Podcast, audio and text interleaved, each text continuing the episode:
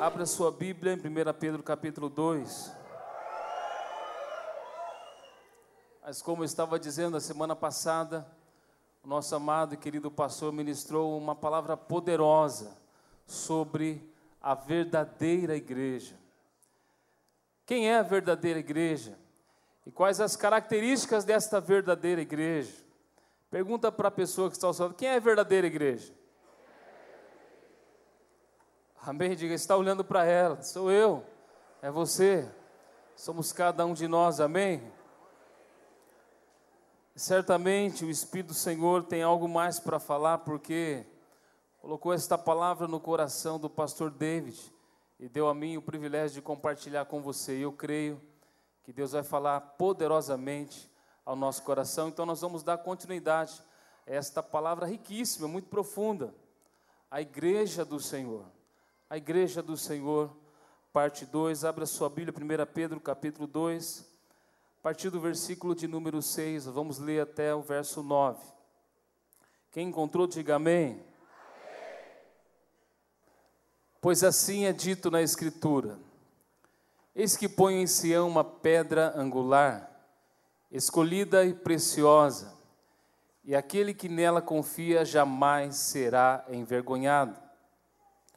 Portanto, para vocês, os que creem, esta pedra é preciosa, mas para os que não creem, a pedra que os construtores rejeitaram tornou-se a pedra angular, e pedra de tropeço e rocha que se faz cair. Os que não creem tropeçam porque desobedecem à mensagem, para o que também foram destinados. Verso 9. Vocês, porém, são geração eleita, sacerdócio real, nação santa, povo exclusivo de Deus para anunciar as grandezas daquele que o chamou das trevas para a sua maravilhosa luz. Igreja linda de Jesus. Será que nós podemos ler esse último versículo juntos? Vamos lá? Verso 9. Vamos ler juntos?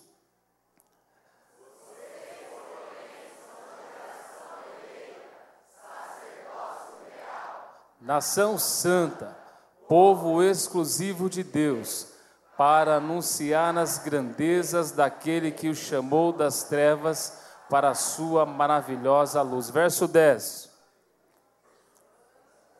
Antes vocês nem sequer eram povo, mas agora são povo de Deus. Não haviam recebido misericórdia, mas agora receberam. Você pode aplaudir Jesus, amém? Aleluia. Se é para ele, tem que ser melhor. Se é para ele, tem que ser lá em cima. Alto e bom som. Aleluia. Atos capítulo 2, versos 46 e 47. Vamos também fazer a leitura desse texto. Atos capítulo 2, versos 46 e 47. Esse texto que nós estamos lendo é um conceito da igreja do Senhor Jesus. E o que a palavra do Senhor diz sobre a verdadeira igreja. Olha o que diz: Todos os dias continuavam a reunir-se no pátio do templo, partiam o pão em suas casas e juntos, diga juntos, participavam das refeições com alegria e singeleza de coração, louvando a Deus e tendo a simpatia de todo o povo. Diga, tendo a simpatia de todo o povo. E o Senhor lhes acrescentava diariamente os que iam sendo salvos. Muda essa versão, por gentileza, o verso 47. Louvando a Deus e caindo na graça de todo o povo, e a cada dia acrescentava-lhes o Senhor os que iam sendo salvos. Amém? Curva sua cabeça, feche seus olhos, peça para que o Espírito Santo venha trazer revelação desta palavra e possa falar também ao seu coração, como de fato já tem falado ao nosso coração. Pai, obrigado, Senhor. Obrigado pela tua palavra, Senhor.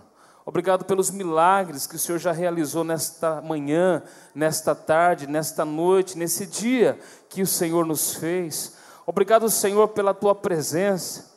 De fato, Senhor, a Ti a glória, a Ti a honra e o louvor para todos sempre, como nós já adoramos ao Senhor. Pai, nós entregamos, ó Pai, esse tempo ao Senhor e pedimos, amado Espírito Santo, traga a revelação desta palavra, Senhor. Fala ao nosso coração, queremos ouvir tão somente a Tua voz a voz do Senhor que é poderosa para nos transformar, Senhor, para nos lapidar, Senhor, ó Pai, nos transformar, Senhor, a tua imagem e semelhança, faz do teu jeito e a tua maneira, para que o nome de Jesus, mais uma vez nessa noite, seja exaltado e glorificado.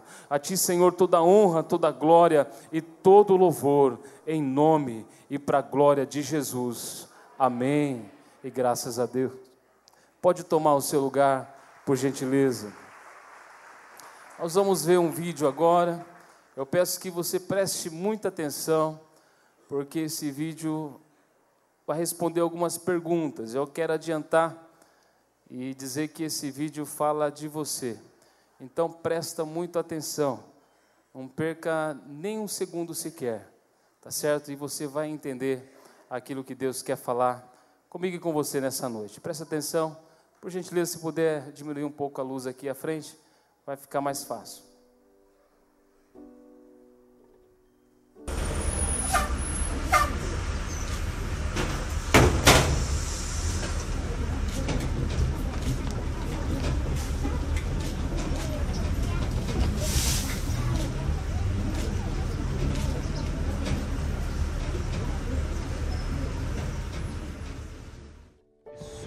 Bom, na verdade eu vejo como uma pessoa normal. Mas eles tentam arrastar a gente junto, sabe? De alguma maneira, isso é meio estranho. Um fanatismo. Em geral, eu considero eles umas pessoas muito preconceituosas, assim. Ah, cara, é uma pessoa normal. Um cristão é uma pessoa indiferente. O cristão é uma pessoa que procura, vamos dizer assim, um apoio para não fazer coisas erradas. Pessoas que precisam de uma base para poder viver. Uma pessoa alienada. Pessoa, acho que normal, cara. Como pessoa alienada. Como uma pessoa que segue uma religião. Que acha que o que ele crê é fato. O cristão hoje é uma pessoa que está numa situação um tanto perdida. Ele é uma pessoa religiosa. O único povo cuja motivação é o amor. A igreja rouba todo mundo. Parece que é uma maneira de tirar dinheiro das pessoas. Como um refúgio, né? Odeio igrejas. É uma rotina, tipo, cada, é, todos os dias que você vai é a mesma coisa. É o melhor lugar para você ficar na face da terra, cara. A igreja faz parte do sistema capitalista, tá aí só para explorar todo mundo e pegar dinheiro. A igreja é um lugar que tem bastante enganação. É uma fonte aí de renda. Como a casa de Deus, né? Onde todo mundo pode ser acolhido, todo mundo pode ser o que você quiser. Uma massa que é, tenta pregar uma coisa para as pessoas, mas só em busca de dinheiro. Um centro de alienação? Que tá aí para roubar, assim, tirar a grana das pessoas. Isso é muito importante para a família, para poder falar é, o que deve fazer e o que não. É bom para a educação também das crianças. Uma instituição que está num processo de crise. A igreja tem buscado renovação, mas acho que ela não está conseguindo acompanhar todas as tendências desse, desse mundo moderno. A igreja, de certa forma, se distanciou muito, principalmente do jovem. Acabam fechando a mente das pessoas e acabam fazendo, julgando. Já vi é, já fui chamada uma vez para ir no, numa igreja e bem no meio do culto o pastor começou a falar mal de homossexuais, assim, eu sei na hora da igreja, assim. Então eu acho que hoje em dia, grande maioria é, é ruim, tem mensagens pesadas e desnecessárias. É a única maneira que você tem, tipo, se você tem um problema, sempre chama, ai meu Deus, me ajuda, o meu Jesus, sei lá como é que fala. E foi uma pessoa muito boa que passou pelo mundo. Não sei nem se eu acredito que ele existiu um dia que me faz é, levantar todos os dias e eu tenho muita fé. Ele foi e continua sendo uma pessoa muito forte, assim, que... que é uma força maior, assim, sobre nós, que a gente tem que ter fé em alguma coisa, então serve para isso. É o que não pode faltar na vida do ser humano hoje. Eu vejo Jesus como meu irmão. Você não precisa acreditar que ele existiu propriamente, mas seguir os exemplos que estão na Bíblia, cara, uh, para mim é essencial. Aquele que fez o que ninguém fez, morreu por mim e por você uma pessoa normal como qualquer outra. Não tenho ideia. Como uma pessoa que não é nada do que realmente falam que ele é. Um cara que a gente tem que crer nele pra gente poder fazer as coisas certas. E ele é muito importante pra gente fazer tudo certinho. Assim o mundo sendo melhor pra todo mundo. A base de tudo, né? Deixou de ser utilizado para essa mensagem de amor e passou a ser utilizado como um meio de arrecadar dinheiro das pessoas. É um cara legal, só que é uma pessoa que todo mundo diz, todo mundo diz, mas ninguém segue o exemplo dele. Todo mundo fala, ah, todo mundo tem que ser Jesus, mas ninguém ama o próximo, ninguém ninguém nem respeita os 10 mandamentos, então o que, que adianta ele ser um cara legal se todo mundo fala dele e ninguém faz o que ele faz? É assim que você se vê? É assim que você se enxerga? Mas é assim que as pessoas estão nos vendo. Misericórdia. Misericórdia, meus irmãos. Isso foi gravado aqui no Brasil, diante dos nossos olhos, debaixo do nosso nariz. Eu pergunto de novo: é assim que você se enxerga? É assim que você se vê? Mas é assim que estão nos olhando? Ser cristão é isso? Jesus disse: Quem vos recebe, a mim me recebe. É assim que nós estamos apresentando nosso Senhor às pessoas. Misericórdia. Sabe o que nós precisamos fazer agora? chorar diante de Jesus. Precisamos pedir perdão ao Senhor, porque assim as pessoas estão lendo acerca da igreja.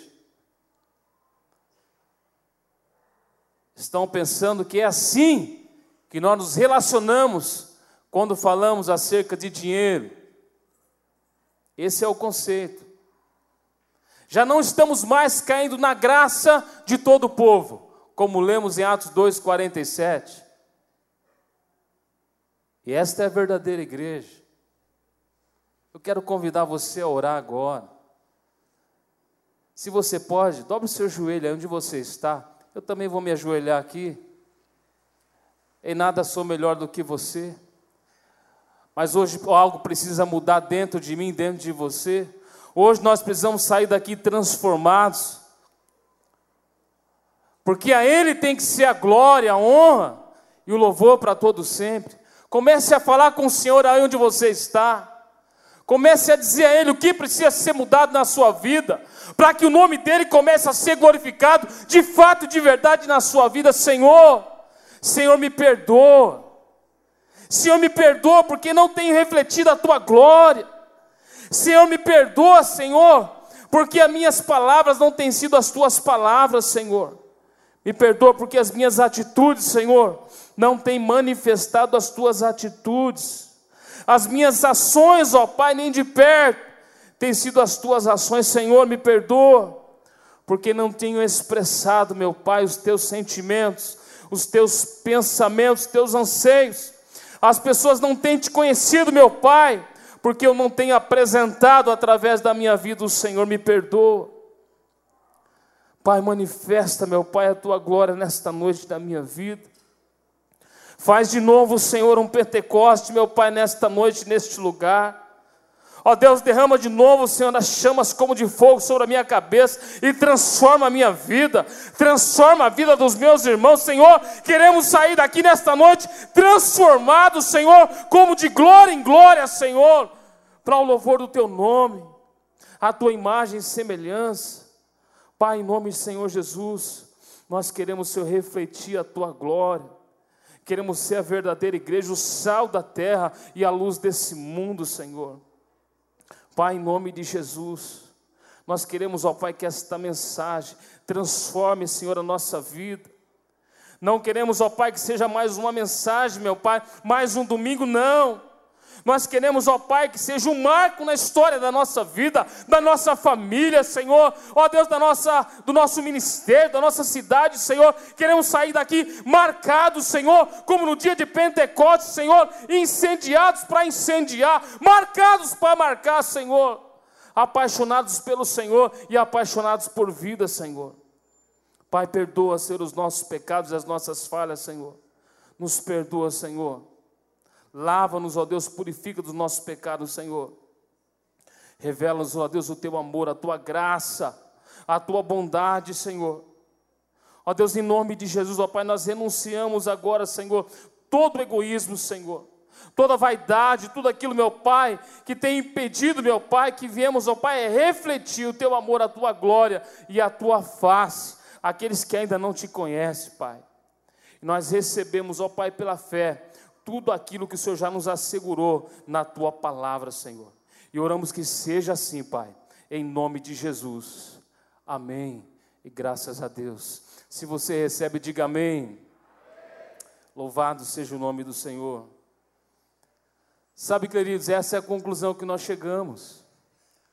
Olhando para um vídeo como esse, e para os fatos que cercam a igreja de uma maneira geral e ao mundo à nossa volta, que a igreja está doente. O secularismo, o liberalismo, os pecados que hoje já não são mais considerados pecados. Aquilo que outrora era pecado, Hoje é relativo. Para uns são pecados, para outros não. Depende do seu ponto de vista. Mas se a Bíblia diz é pecado, é pecado tanto para um quanto para outro. Agrade você ou não. Deus disse, ponto final. Amém, igreja? que se ouve são os escândalos, falsidade, as celebridades na telinha, críticas e tantas outras coisas. Há uma confusão a respeito da igreja. Mas eu declaro em nome de Jesus, na minha e na sua vida, porque eu e você somos a igreja do Senhor Jesus, que hoje isso acaba aqui e agora, em nome de Jesus. E nós vamos sair daqui para refletir a verdadeira igreja, a glória de Jesus por onde nós passamos. Como Pedro, por exemplo, que por onde passava, as pessoas percebiam que ele havia estado com Jesus. Ele havia estado com Jesus. Assim vai acontecer comigo e com você. Sabe por quê, queridos? Porque o Senhor Jesus nos chamou para sermos verdadeira igreja. Ele mesmo diz: Assim brilha a vossa luz diante dos homens, para que vejam as vossas boas obras e glorifique a meu Pai que está nos céus. Mas o que realmente é a igreja? É uma denominação, é um lugar, é uma comunidade. Ouça, a igreja não é uma empresa, nem um lugar de emprego para um profissional do púlpito, não, de maneira nenhuma, nunca foi, nunca será. A igreja não são especulações religiosas de um grupo de intelectuais, jamais. A igreja não é um lugar para curiosos, simpatizantes. Eu acho legal, está na moda. Esse negócio de evangélico é bacana, um povo legal. Não, não é isso. É para alguém que está comprometido com a cruz de Cristo. Aquele que quer vir após mim, negue-se a si mesmo, tome a sua cruz e siga-me. Tem algum discípulo de Jesus aqui? Aqui é o seu lugar. É onde a igreja se reúne. Aquele que está comprometido com Jesus, disposto a entregar a sua vida por Jesus. Alguns dias atrás nós vimos um vídeo aqui no Tadel de alguns dos nossos irmãos que, como ovelha muda ao matadouro, seguindo ao exemplo do Mestre, não abriu a sua boca, mas se entregou por amor. O que você está disposto a fazer por Jesus? Sabe, querido, quando eu vejo essas coisas, mexe comigo, porque eu fico olhando para mim e falo: o que eu estou disposto a fazer por Jesus? Como está o meu cristianismo? Eu olho para esses meus irmãos e isso mexe comigo, mexe com a minha fé, me faz sair do lugar e fazer algo mais pelo meu Senhor, porque parece que estamos estagnados. Eu não sei quanto a você, mas é assim comigo. É assim que acontece comigo. Ouça, a igreja não é um lugar para reunir um grupo de pessoas que chegaram a um acordo de como viver de uma maneira correta. Não. De maneira nenhuma. A igreja não é um grupo de pessoas reunidas para construir um prédio disponível para servir a necessidades desse mesmo grupo. Nós estamos construindo um grande prédio para a glória de Jesus. E eu espero que você esteja participando disso porque logo nós vamos estar lá adorando a Jesus. E mesmo que você não tenha participado, você vai participar, porque vai acontecer, porque Jesus está fazendo esta obra, amém? E vai ser algo maravilhoso, queridos. Mas de fato, é importante que você tenha participação naquilo que Deus está fazendo, porque o nome dele vai ser glorificado através da sua vida. Mas não é isso. Ele disse: Eu edificarei a minha igreja. As pessoas, ele estava falando das pessoas, ele não estava falando do prédio, por maior que ele seja, não. Ele não estava dizendo sobre essas quatro paredes ou daquelas quatro paredes, não. Ele estava falando de você, ele estava falando do seu cônjuge que ainda não está aqui, mas vai estar por causa da sua oração, por causa do seu joelho dobrado. Ele estava falando do seu filho que ainda não está aqui, mas vai estar por causa do seu joelho dobrado. Ele estava falando do seu pai, da sua mãe, do seu familiar, do seu amigo que ainda está perdido nas drogas, mas vai estar aqui porque você tem dobrado o joelho. Isso faz a diferença. Isso abre o céu e desce a terra até este lugar. Esta é a igreja que ele estava dizendo. Portanto, a igreja não é um prédio, não é um monumento, a igreja é um movimento dos discípulos de Jesus, de casa em casa e através de cada uma das células. Amém, igreja? Você pode dizer um amém? amém? Quantos aqui estão nas células? Quantos estão comprometidos com o discipulado. Então você entende o que é ser igreja verdadeira. Você entende porque Jesus deu a sua vida pela igreja. Você entende isso? A igreja, como o pastor disse, não é um ponto de chegada, é o ponto de partida. É daqui para as nações. Por que, que você acha que o nosso amado pastor está pregando lá no Chile? Que significa confins da terra. Porque aqui, queridos, não é o ponto final, não. Não é o ponto final, de maneira nenhuma.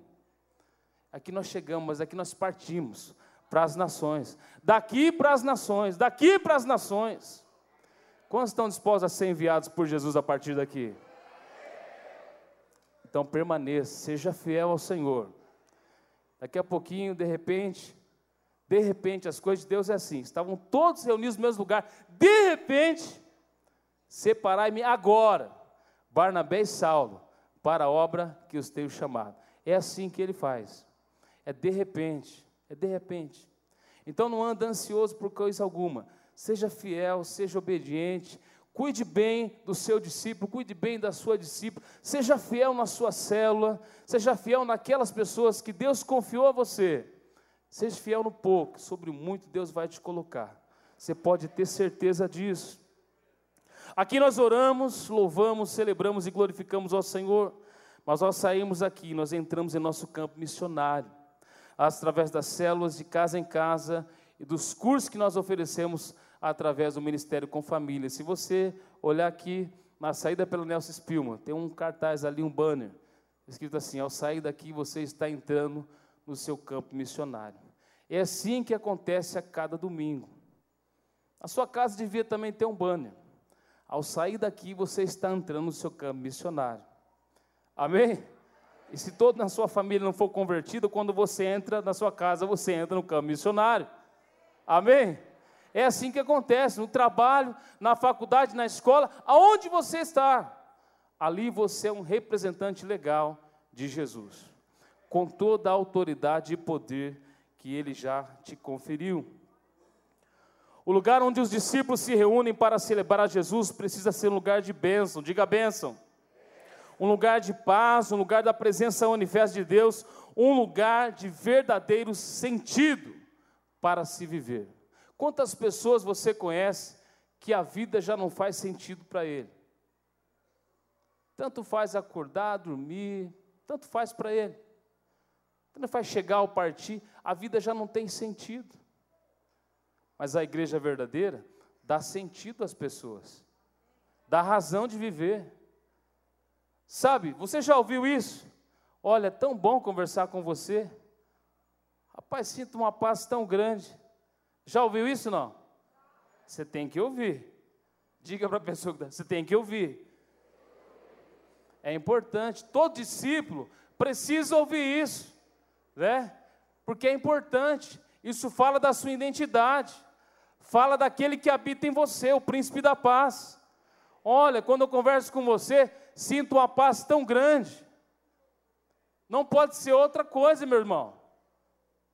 Rapaz chegou, falou: Meu Deus do céu.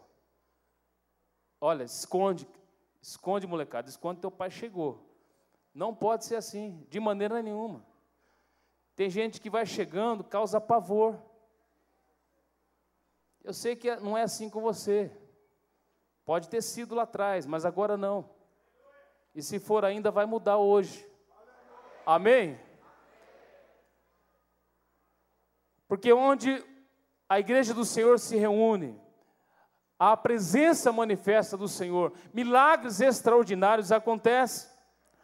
A igreja é o plano de Deus para alcançar as nações. Você pode dizer isso? A igreja é o plano de Deus para alcançar as nações. A igreja é o povo chamado pelo nome de Jesus. A igreja é a maneira pela qual Deus revela o seu reino. O que as pessoas têm visto através da sua vida? O reino de Deus tem sido revelado através da sua vida? Jesus nos ensinou a orar: venha o teu reino. É por isso que nós precisamos de pessoas sérias, comprometidas com o reino de Deus em todas as esferas sociais, em todas as classes sociais, em todos os segmentos da sociedade, em todas elas. Gente séria, comprometida com Jesus e com a Sua palavra. Porque onde tem alguém comprometido com Jesus, aquele lugar muda. Amém, irmãos? Você concorda com isso? Amém? Amém? Então, aonde você chega, aquele lugar tem que mudar. Se a, a cultura daquele lugar era de falar mal, era de criticar, era de fazer fofoca, quando você chega, a cultura agora é de bênção, é de abençoar, é de falar bem, é de sempre promover. Amém? Amém? Tem que ser assim, tem que mudar. Tem que mudar porque ali chegou um homem ou uma mulher de Deus. Aliás, um santo ou uma santa mulher de Deus. Faz toda a diferença. Venha o teu reino. Jesus diz: É chegado a vós o meu reino, o meu reino. Então Deus tem um propósito para a sua igreja. Que igreja? A igreja verdadeira. A igreja verdadeira existe sim, e existe com um propósito. Em primeiro lugar, dar continuidade à missão de Jesus Cristo. Você pode ler isso, igreja, por gentileza? Agora vamos dar continuidade todo mundo junto, amém? Vamos lá?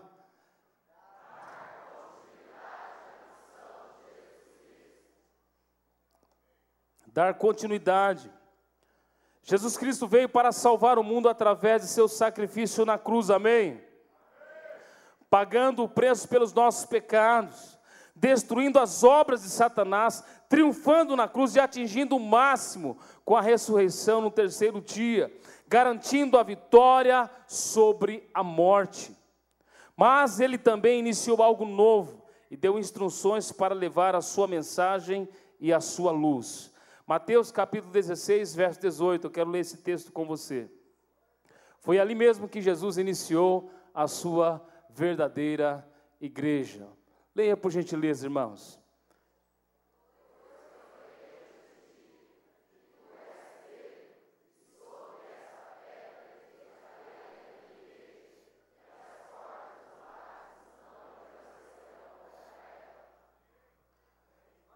E sobre esta pedra edificarei a minha.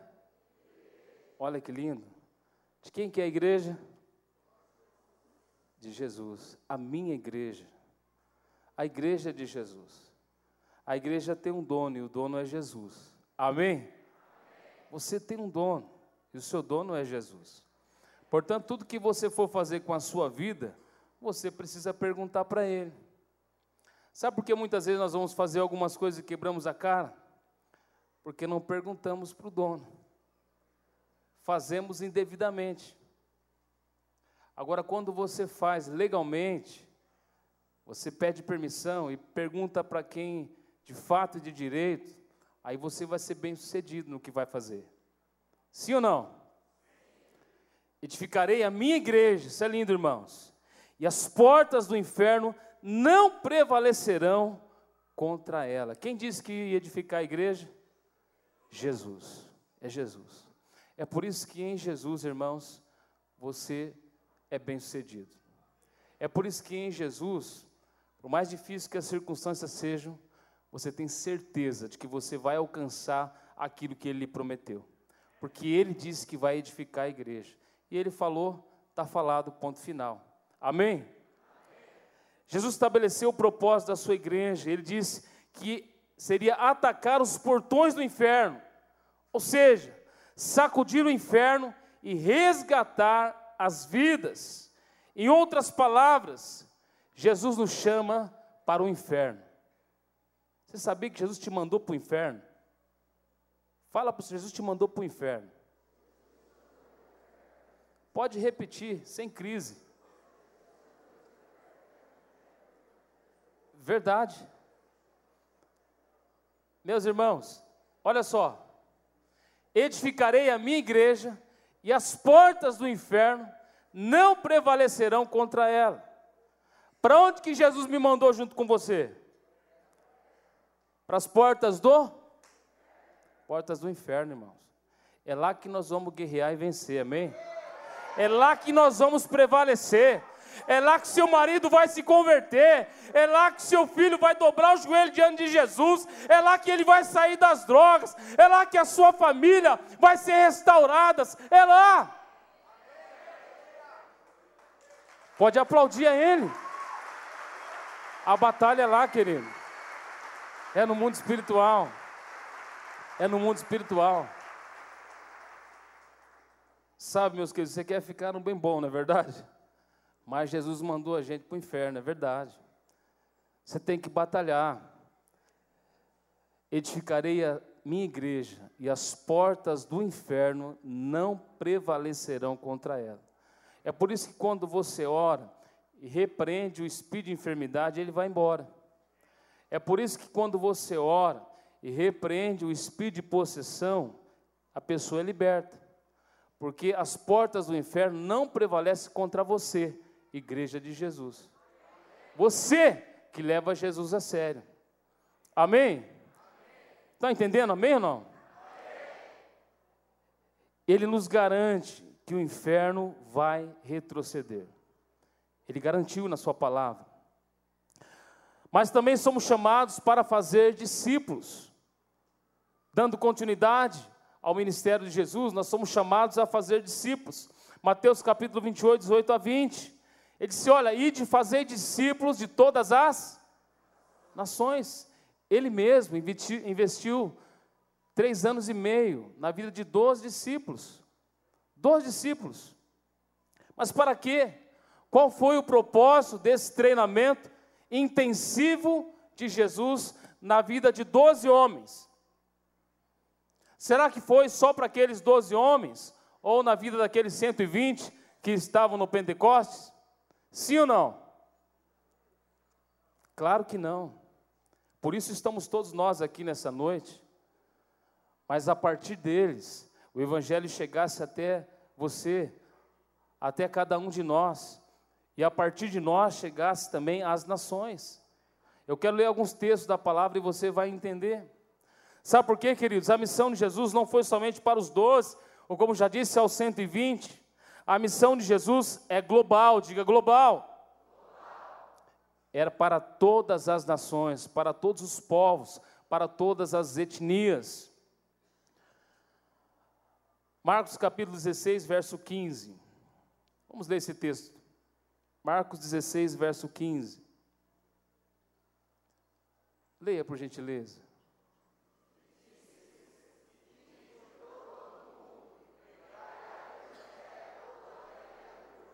Diga toda criatura.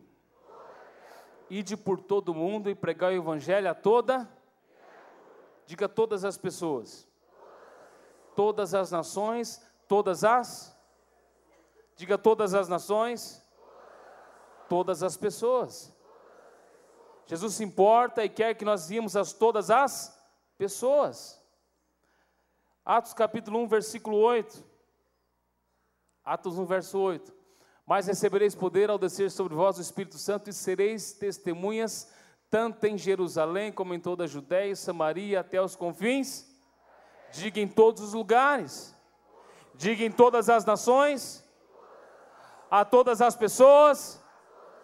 Em todos os lugares. A missão de Jesus é global, amém? A promessa também é para todos. Atos capítulo 2, versículo 39. Projeta, por favor. Porque a promessa vos pertence a vós, a vossos filhos e a todos que estão longe, a quantos o Senhor nosso Deus chamar. A promessa é para quem? Para você, para o seu filho, para o seu neto, para o seu bisneto e para todos aqueles que o Senhor vosso Deus chamar. Deus quer abençoar até mil gerações daqueles que obedecem ao Senhor. Você está disposto a obedecer Jesus, amém? amém? Então dê um glória a Deus e aplauda Jesus. Porque essa é a promessa. Se você está disposto a dar continuidade àquilo que ele começou a fazer, você pode abençoar até mil gerações. É só você obedecer ao ID de Jesus. Uma das oportunidades que Ele está nos dando a partir de agosto agora são as casas de paz. Quantos já tem ideia das casas de paz que vão formatar aí mês de agosto? Já tem ideia? Já tem, pastor? Já? Casa de paz também já tem. Ninguém mais tem paz aí, irmãos?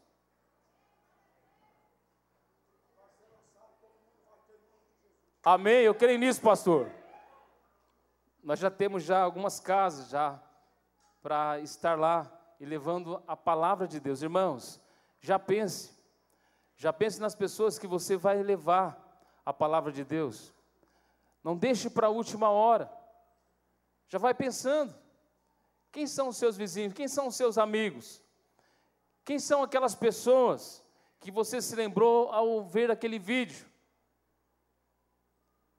Que nem sabia, chamando o Senhor Jesus de cara. Vê se pode um negócio desse. Dizendo que, olha, você não precisa muito bem conhecer. Foi uma pessoa muito boa que viveu lá atrás. Você só precisa conhecer a Bíblia. Foi um cara legal. Já pensou? Século 21. Às vezes é o seu vizinho que pensa assim. O que você vai fazer a respeito disso? Qual que vai ser a sua decisão hoje? Porque essa palavra é para mim e para você. Amém, igreja? Amém. Se é a igreja verdadeira, amém? amém?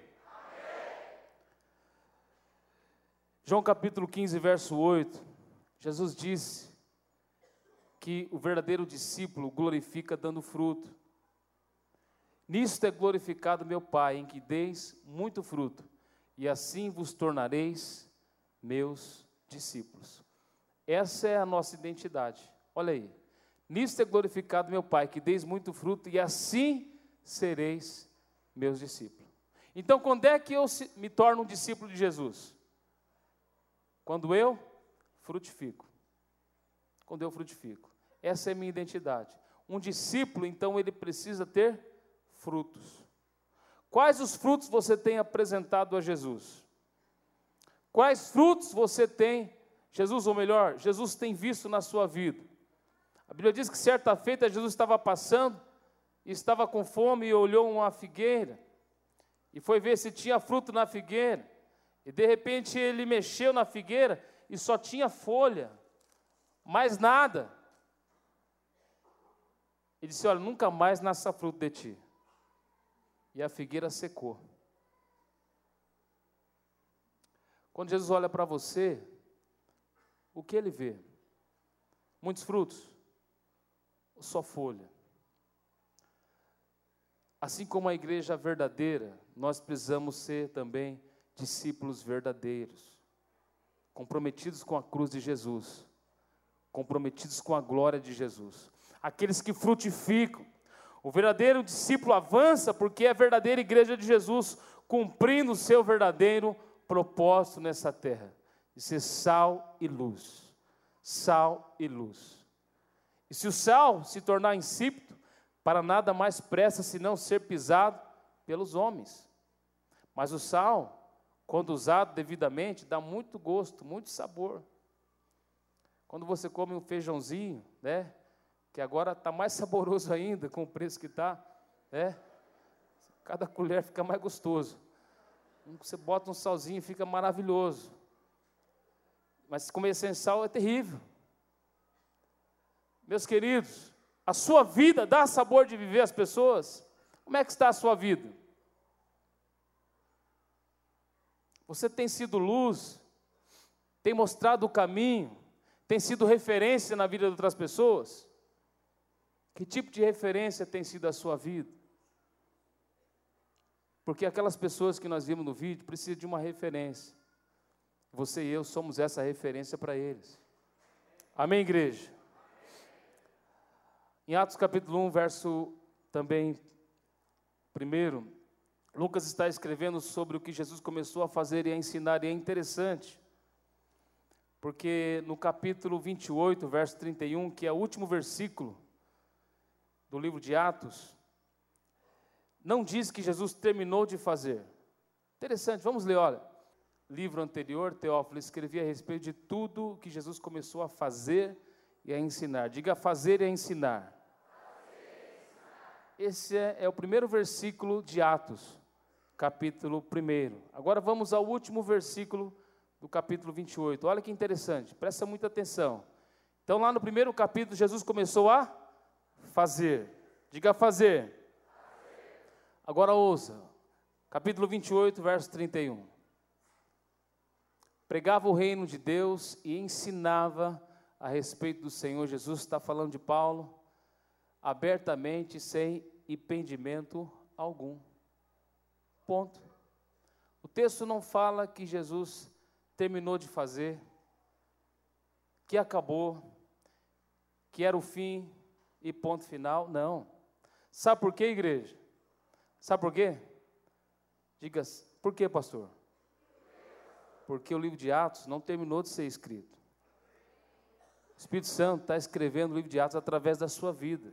Você é igreja de Jesus, amém? Está escrevendo na sua vida essa linda história de amor, escrevendo na sua vida, na sua família, essa história da salvação de Deus. Deus ainda está escrevendo essa história. Esse livro ainda não terminou de ser escrito. Porque Deus tem essa igreja verdadeira. E Deus está usando a sua vida. A igreja não foi derrotada pela perseguição, ela não parou pela morte dos apóstolos, não. Esse livro ainda está sendo escrito. Deus ainda está usando a sua vida, e ainda há de usar a sua vida para glorificar o nome dEle. Por quê? porque você é chamado para ser igreja verdadeira nessa terra. Amém, irmãos? Salmo 139, verso 16. Você vai entender o que eu estou dizendo. Salmo 139, verso 16. Eu quero ler com você esse texto. Olha que texto precioso. Leia por gentileza.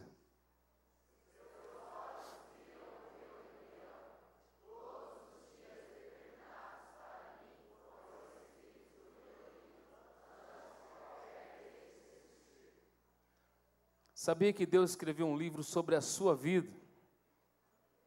Sim ou não? E o que, que isso significa, pastor? Isso significa que se você ainda está aqui, isso é fato, então ainda tem capítulos para você viver, amém? Deus ainda tem experiências para você, para a sua vida, para a sua família. Tem ainda muitas vidas, milhares delas para você ganhar para Jesus. Deus ainda está escrevendo essa linda história na sua vida. Olha aí, dias determinados para mim foram escritos no teu livro, antes de qualquer deles existir. Se você está aqui, é porque Deus ainda tem muito para fazer na sua vida. Você crê nisso, amém? Você está entendendo o que você está lendo aí, amém? Deus tem muito para fazer na sua vida e como igreja verdadeira, igreja relevante, aonde você estiver, Deus vai usar cada segundo, cada minuto, cada dia, cada semana, cada mês da sua vida, para glorificar o nome dEle. Entenda isso. Por quê? Porque você está aqui para dar continuidade ao ministério do Senhor Jesus. Quem vos recebe, a mim me recebe. E quem me recebe, recebe aquele que me enviou. Mateus capítulo 10, verso 40. Jesus manifestou três ofícios: diga profeta, sacerdote e rei. E como igreja também precisamos manifestar esses três ofícios. O profeta, ele apresenta Deus ao povo. Diga eu sou um profeta. Ou uma profetisa, né? Você apresenta Deus ao povo. Olha que responsabilidade, irmãos. Por isso, estranha aquele vídeo, porque as pessoas não estavam entendendo o que é igreja, não estavam entendendo o que é cristão, e muito menos conhecendo Jesus. Mas o profeta, ele apresenta Deus ao povo, claramente. Então, quando você chega, as pessoas não vão ter dificuldade em entender quem é Deus, porque você está ali para ou melhor, para revelar Deus àquelas pessoas. Amém? E o sacerdote, o sacerdote, ele apresenta o homem diante de Deus. Ele é aquele que intercede. Quantas são as orações e quantos são os motivos de orações que nós temos aqui experiência de resposta? Milagres extraordinários. Ontem mesmo, né, tivemos uma experiência tão interessante. Estávamos lá numa programação da nossa região e precisávamos da energia elétrica e havia acabado. E já estava volta das cinco e meia da tarde, ia escurecer. E aí, bom, e agora vai fazer? Ligou na companhia.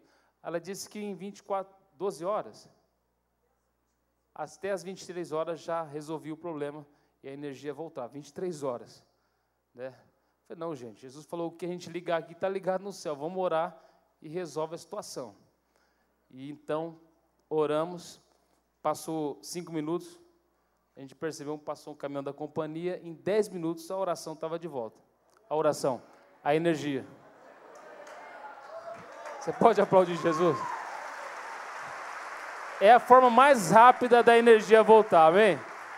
É mais rápido. É você orar. Queridos, nós precisamos estar conectados com o Senhor constantemente. O sacerdote, ele apresenta o homem diante de Deus. Mas também o ofício real, que ele apresenta o poder e a autoridade diante de todos para revelar o reino de Deus. Diga, revelar o reino de Deus. Como igreja, nós existimos para dar continuidade ao ministério de Jesus, manifestando o seu poder e autoridade. Quantos aqui já fizeram isso? Manifestar o poder e a autoridade em nome de Jesus. Segundo lugar, vamos lá. Manifestar o poder e a autoridade de Jesus Cristo. Você pode ler isso?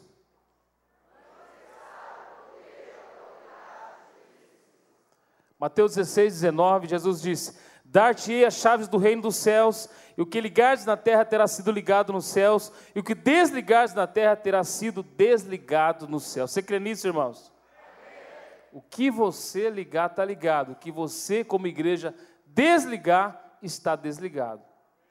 Funciona. Pode orar que acontece. É só você crer, e assim será contigo. Mas é interessante para que você entenda como funciona esse princípio de autoridade, você primeiro precisa compreender quem é Jesus. Nesse contexto, em Mateus capítulo 16, a partir do verso 13, projeta por gentileza. Jesus estava ali com os seus discípulos e ele fez uma pergunta: Olha, quem diz o povo ser o filho do homem? E ele respondeu: Olha, uns dizem João Batista, outros Jeremias, outros Elias ou alguns dos profetas. E aí Jesus vira para eles e diz assim: Olha, e vocês? Quem vós dizeis acerca do filho do homem? E Pedro então deu um passo para frente e disse: Olha, vós sois o Cristo, o Filho do Deus vivo. Vós sois o Cristo, o Filho do Deus vivo. Para você entender esse princípio de autoridade, você precisa entender quem é Jesus. Por quê, irmãos? Porque Jesus é o nome que está acima de todo nome. Diante do qual todo joelho vai se dobrar e toda língua vai confessar que Jesus Cristo é o Senhor, para a glória de Deus Pai. Você precisa entender que tudo aponta para Jesus. Levante a sua mão direita e diga: tudo aponta para Jesus. A minha vida aponta para Jesus. A minha família aponta para Jesus. O meu ministério deve apontar para Jesus. Tudo tem que apontar para Jesus. Você está entendendo? Numa mensagem eu ouvi um pregador dizer o seguinte: que a nossa vida é como uma seta que aponta para Jesus. Então, tudo que eu faço, tudo que eu falo e tudo que eu venho a fazer, tem que necessariamente apontar para Jesus. Quando você lê o Antigo Testamento, você vai verificar que tudo apontava para Jesus. Assim tem que ser a nossa vida. Se for de outra forma, alguma coisa está errada. E para entender esse princípio de poder e autoridade, você primeiro precisa entender o nome que está acima de todo nome. Você precisa compreender quem é Jesus. Por isso, Jesus fez aquela pergunta aos seus discípulos. Na Bíblia você pode ler as genealogias, todas chegam até Jesus, de geração em geração. Diga de geração em geração. Nomes até difíceis de pronunciar, mas é importante lembrar para onde eles apontavam, independente de quantas gerações e genealogias passaram, todas elas nos levam a uma só pessoa: Jesus Cristo de Nazaré. Jesus Cristo de Nazaré. Jesus Cristo de Nazaré. Ele é o nome que está acima de todo nome. Ele, Ele, a Ele a glória, a Ele a honra, a Ele o louvor para todo sempre. Porque dele, por meio dele e para Ele são todas as coisas. Romanos 11, 36, projeta por gentileza. Meus irmãos, quando você não estiver muito inspirado no seu repertório de músicas, lembra dessa canção. Essa canção é suficiente. Você não precisa de outra. Olha aí. Pois dele, por meio dele e para ele são todas as coisas.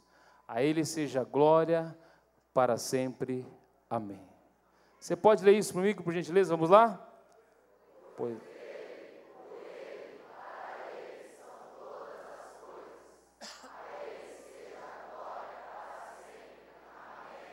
Pode aplaudir Jesus, amém? É o nome mais lindo, é o nome mais precioso. Não existe outro nome dado entre os homens pelo qual importa que sejamos salvos. Não há ninguém como Jesus. Eu estou falando sobre aquele que te salvou. Eu estou falando sobre aquele que te curou. Eu estou falando sobre aquele que te salvou, aquele que transformou a sua vida. Eu estou falando aquele que despertou nesta manhã. Eu estou falando aquele que te convence do pecado, da justiça do juízo. Eu estou falando daquele que te desperta a cada manhã. Eu estou falando de Jesus, o seu Senhor e seu Salvador. Não há outro igual a Jesus, em nenhum outro a salvação, porque debaixo do céu nenhum outro nome há dado entre os homens em que possamos ser salvos. Somente pelo nome de Jesus. O nome de Jesus está acima de tudo e de todos. Diga de tudo e de todos.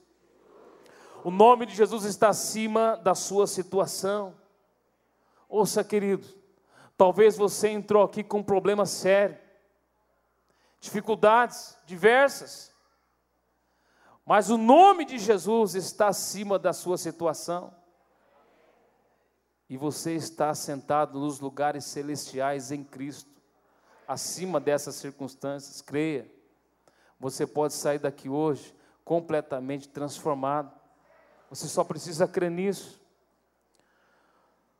O nome de Jesus está acima do seu problema, está acima da sua enfermidade, está acima de qualquer cadeia que tem mantido você preso ou até mesmo oprimido, está acima da depressão, acima da sua fraqueza, acima dos dardos inflamados do inimigo, acima das tentações que tem tentado oprimir a sua vida, ha tentado destruir o seu casamento, o seu relacionamento com os seus filhos.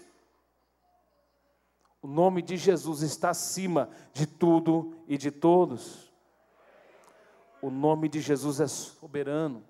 O nome de Jesus é poderoso. Diante do nome de Jesus, os cegos enxergam, paralíticos andam, os possuídos são libertos, os mortos ressuscitam. Diante do nome de Jesus, todo joelho vai se dobrar, e toda língua há de confessar que Jesus Cristo é o Senhor.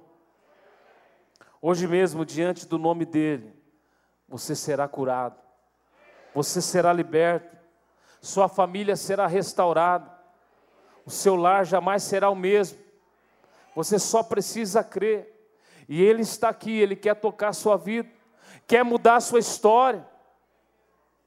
No meio de uma tempestade, Jesus só deu uma única ordem: acalma-te e emudece. E o mar fez grande bonança diante da viúva de Naim, e ela estava ali, seu único filho. O que seria daquela mulher? Qual seria agora a situação daquela família? Jesus então olha para aquela cena, diz uma única palavra, e o seu filho ressuscita. O que precisa ressuscitar na sua vida hoje? O que morreu alguns dias atrás ou antes de você entrar por aquelas portas, não importa, Jesus está aqui. E Ele é soberano para mudar a sua história. Lázaro já fazia quatro dias, estava sepultado. Jesus chegou, olha, essa enfermidade não é para a morte, mas é para a glória de Deus. Não importa o que você está passando, Jesus quer glorificar o nome dele na sua vida. Você só precisa crer. Você só precisa crer. Sabe por quê? Todo poder e autoridade foi dado a Jesus. Ele disse: Toda autoridade foi me dada no céu e na terra. Toda autoridade. Então o que sobrou para o inimigo? Diga nada. Nada. Nada, querido. Você só precisa crer. E se você crer, você verá a glória de Deus. Você crê? Você recebe essa palavra? Não importa a sua situação, por mais difícil que seja, pode parecer que não tem mais jeito, ouça, pode parecer. Pode parecer que os seus sonhos, promessas, ministério esteja morto, pode parecer. Mas Jesus, com uma palavra, pode trazer a vida para você hoje, aqui e agora. Aqui e agora, hoje mesmo. Em Lucas 10, 19, ele nos deu autoridade para pisar serpentes e escorpiões, e sobre todo o poder do inimigo, e nada absolutamente vos causará dano. Romanos 16, 20, diz que, e o Deus da paz em breve esmagará Satanás debaixo dos vossos pés. Efésios 2,6, eu quero ler esse texto com você, é muito importante. Efésios 2,6. Deus ressuscitou com Cristo e com Ele nos fez assentar nos lugares celestiais em Cristo.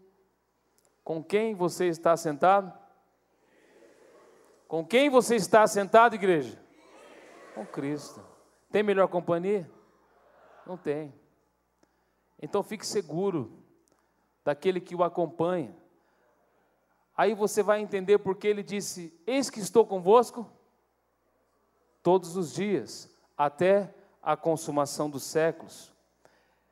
Efésios capítulo 3, verso 20. Efésios 3, 20. Leia por gentileza.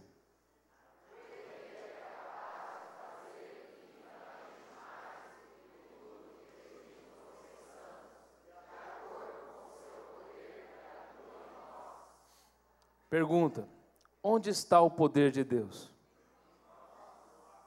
Onde está o poder de Deus? Em nós, a igreja do Senhor Jesus. Aquele que é capaz de fazer infinitamente mais do que tudo que pedimos ou pensamos, de acordo com o seu poder que atua em nós. Deus atua em você e através de você. Poder e autoridade, Ele já te deu. É só você tomar posse daquilo que já é seu. Mas qual é o propósito desse poder e autoridade? Por que Jesus nos deu esse poder e autoridade? Atos 1,8 responde: Mas recebereis poder ao descer sobre vós o Espírito Santo e sereis, diga para testemunhar, para glorificar o nome de Jesus, para que Ele receba glória, para que vidas sejam alcançadas para que a cidade seja transformada, para que meu vizinho seja alcançado, para que a minha família seja liberta, para que a minha casa seja restaurada. Você entende que você é uma testemunha? Você entende que você é um discípulo? Você entende que é por isso que Deus derramou esse poder sobre a sua vida? Você entende que você é a igreja verdadeira? Que você é imagem e semelhança de Deus? É por isso que Ele derramou esse poder sobre a sua vida. Esse é o propósito de Deus. Aplauda mesmo a Jesus, Ele é digno.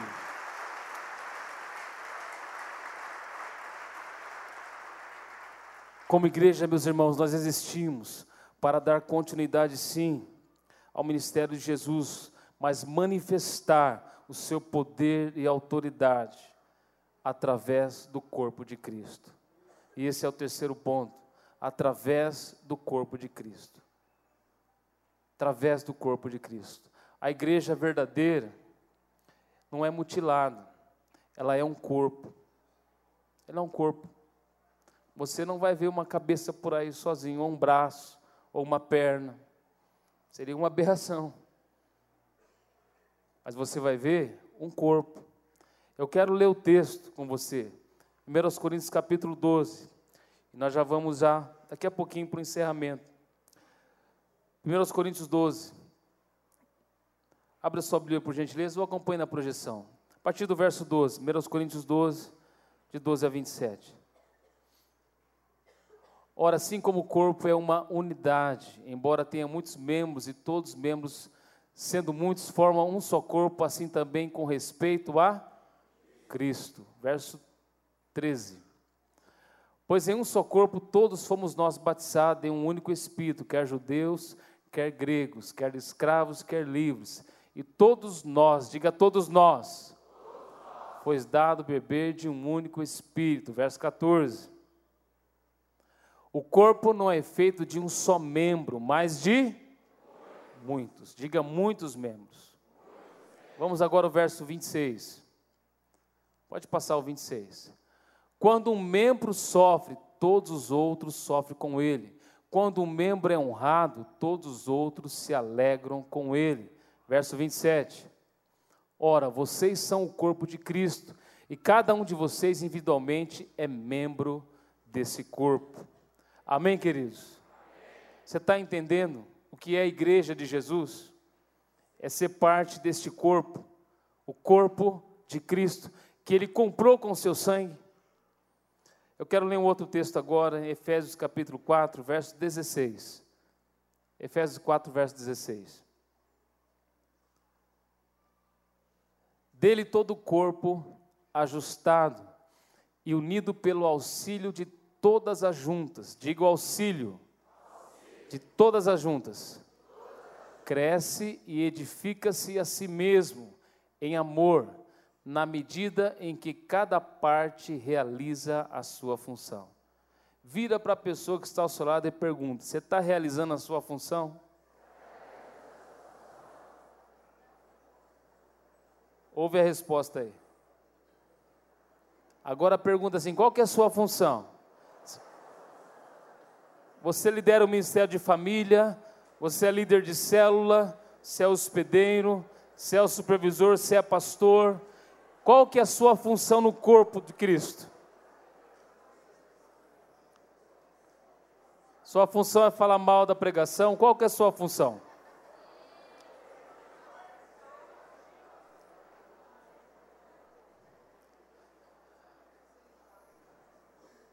Tá aí, ó. Meus irmãos, nós não estamos aqui para sair na foto. Jesus disse assim: Meu pai trabalha até agora e eu trabalho também. Eu louvo a Deus pela vida do meu pai espiritual, meu pastor, porque ele é um homem incansável. Ele levanta cedo e dorme tarde, ora muito, trabalha bastante. Sabe por quê? Porque imita Jesus. Imita Jesus. E assim são os discípulos de Jesus. Sabe por quê? Porque tem função no corpo de Cristo. Meus irmãos, se alguns dos nossos órgãos, e você viu 1 Coríntios 12, e ele compara o corpo de Cristo a um corpo do ser humano. E se um dos nossos órgãos tiver algum problema, se um membro sofre, todo o corpo sofre.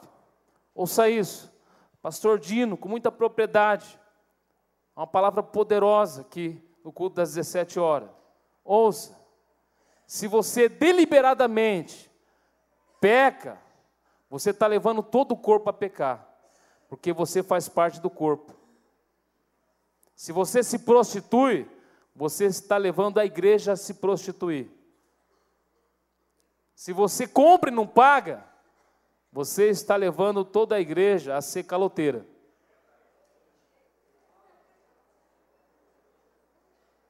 Qual é a sua função no corpo? É trazer saúde e benefício? Sim, essa é a sua função. Então desenvolva a sua função. Último ponto. Olha só que lindo, queridos. Olha só que lindo. E aqui eu quero encerrar essa mensagem. Como igreja, verdadeiro nosso propósito é ser lugar para a habitação do Espírito Santo. Efésios capítulo 2, 19 e 20. Eu quero ler com você esse texto e a gente vai encerrar aqui. Efésios 2, 19 e 20. 19 a 22. Vamos ler juntos, queridos, por gentileza? Vamos lá? Portanto, vocês já não são estrangeiros nem forasteiros, mas concidadãos dos santos e membros da família de Deus, edificados sobre os fundamentos dos apóstolos e dos profetas tendo Jesus Cristo como pedra angular, no qual todo edifício é ajustado e cresce para tornar-se um santuário do Senhor. Nele vocês também estão sendo edificados juntos.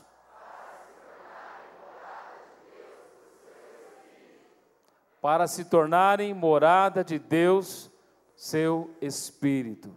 Você é morada de Deus no Espírito Santo. Amém? Você pode aplaudir Jesus por isso, amém?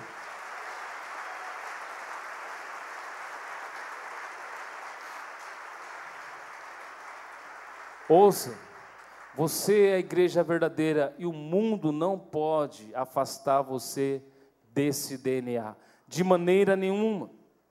De maneira nenhuma. O mundo critica a falsidade da igreja, mas ao mesmo tempo, esse mesmo mundo anseia pela manifestação dos filhos de Deus. Eles estão procurando a direção, a diferença e a verdade. Foi o que nós ouvimos também no depoimento que nós vimos ali naquele vídeo. É interessante a colocação de Paulo de Pedro, que a igreja seria uma casa espiritual e morada do Espírito de Deus. É a presença de Deus que faz a diferença. E se não é apenas um grupo, social. Sabe por que fazemos questão de estar aqui domingo após domingo, Tadel após Tadel, reunião após reunião? Por causa da presença de Deus. É notória neste lugar. Assim na célula, no discipulado. Se você tirar a presença de Deus, não sobra nada. Só uma reunião social. Por isso Moisés orou: se a tua presença não vai conosco, não nos faça subir deste lugar. Meus irmãos, é o que nós mais precisamos, da presença de Deus. É o que você mais precisa, é o que eu mais preciso. A igreja precisa ter essa mesma atitude que Moisés e tantos outros tiveram. Ouça isso. A presença de Deus exige andar a cada dia em santidade. Diga andar a cada dia em santidade. Andar em santidade é ter a essência de Deus em nossas vidas. Andar em santidade é ter a essência de Deus na nossa família, na nossa casa e naquilo que nós fazemos para Deus. O oposto de roubar não é somente ser honesto, é ser santo. Sabe por quê? Jesus disse: Sede santos porque eu sou santo. Ele é o nosso padrão. Ele é a nossa referência. O oposto de vício não é somente a abstinência, é a santidade. É a santidade. O oposto de adultério não é somente a fidelidade, é a santidade. É a santidade. Sabe por quê? A Bíblia diz: seguir a paz com todos e a santificação, sem a qual ninguém verá o Senhor. Você quer ver Deus hoje na sua vida? Você quer mudar a história da sua família hoje? Santidade.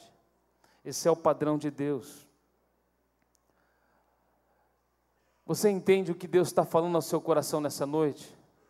Você entende o chamado de Deus para ser igreja relevante, igreja verdadeira nessa sociedade? Você entende que nós somos chamados a ser eclesia, chamados para fora, mas para sermos santos, segundo aquele que nos chamou? Curva sua cabeça, feche seus olhos. Eu quero orar por você. Nós vamos encerrar esse momento agora. Como está a sua vida hoje? Como as pessoas têm conhecido Jesus através de você? Como as pessoas têm conhecido a igreja através da sua vida? Como você tem dado continuidade a missão que Jesus te confiou. Você tem feito discípulos. Sabe, hoje Deus está nos chamando para sermos realmente uma igreja relevante, uma igreja verdadeira, uma igreja que transforma, uma igreja que manifesta o seu poder e a sua autoridade, uma igreja que é uma habitação constante do amado Espírito Santo. Enquanto essa canção é entoada, nós queremos orar por você. E não importa se até aqui você não estava vivendo esse padrão, ouça, essa mensagem é para você, para que você possa viver esse padrão, para que você possa realmente sair daqui para viver a melhor maneira de se viver o Evangelho de Jesus. Para que você possa sair daqui e apresentar Jesus através da sua vida, através das suas ações e atitudes Deus está te chamando para marcar a história da sua própria vida, a história da sua família. Sabe, Deus está te chamando para que você chegue em casa hoje e as pessoas olhem para você, os seus próximos familiares, e o que aconteceu? Que você está diferente. Deus está te chamando para que amanhã você vá até aquele seu vizinho que você ainda não falou com ele mas que ele possa conhecer Jesus amanhã mesmo, através da sua vida. Deus está te chamando para que amanhã, aquele seu colega de trabalho, tenha o privilégio, o prazer e a honra de conhecer Jesus através da sua vida. Deus está te chamando. É o id de Jesus, é o chamado do Senhor. É uma decisão. E a pergunta é: o altar já está aqui. A decisão é sua. Qual é a sua decisão? Qual é a sua resposta para Jesus nessa noite? Que tipo de igreja você vai apresentar a partir de hoje? Como as pessoas vão conhecer agora o Evangelho? Diz: Quem vos recebe a mim me recebe. Eu quero orar por você.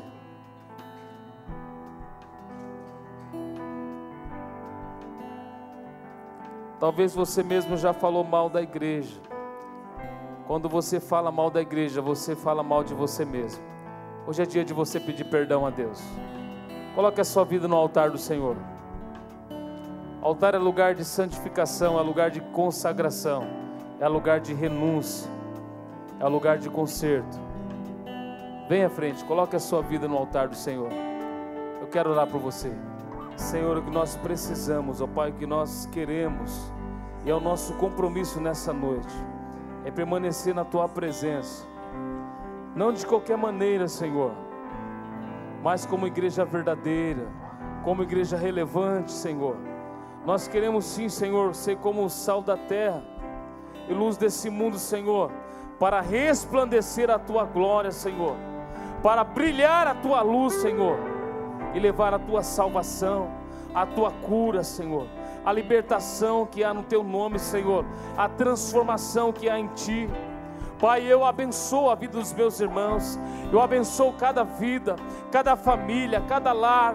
Ó Deus, em nome de Jesus, Deus, eu declaro, Senhor, a tua bênção, a tua graça, o teu favor, Senhor, sobre cada uma dessas vidas preciosas, Senhor. E eu oro, Senhor, para que o céu esteja aberto sobre a vida de cada um.